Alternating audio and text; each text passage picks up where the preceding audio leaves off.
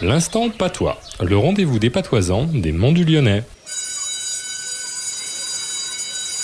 Bonjour professeur Claude. Bonjour Stéphane. Alors professeur, dites-nous, quel est le mot de patois de la semaine? Inabresa et inabrosa. Inabresa et inabrosa. Et qu'est-ce que ça veut dire? Un peu et une braise. Inabresa, c'est un peu de quelque chose et son diminutif, inabrezola, c'est un tout petit peu, une miette. Ne pas confondre avec la brosa, au pluriel le brose, qui sont les braises. Pour allumer ma pipe, je peux utiliser, avec précaution, inabresa de brosa. Bon allez, il est temps d'arrêter de fumer.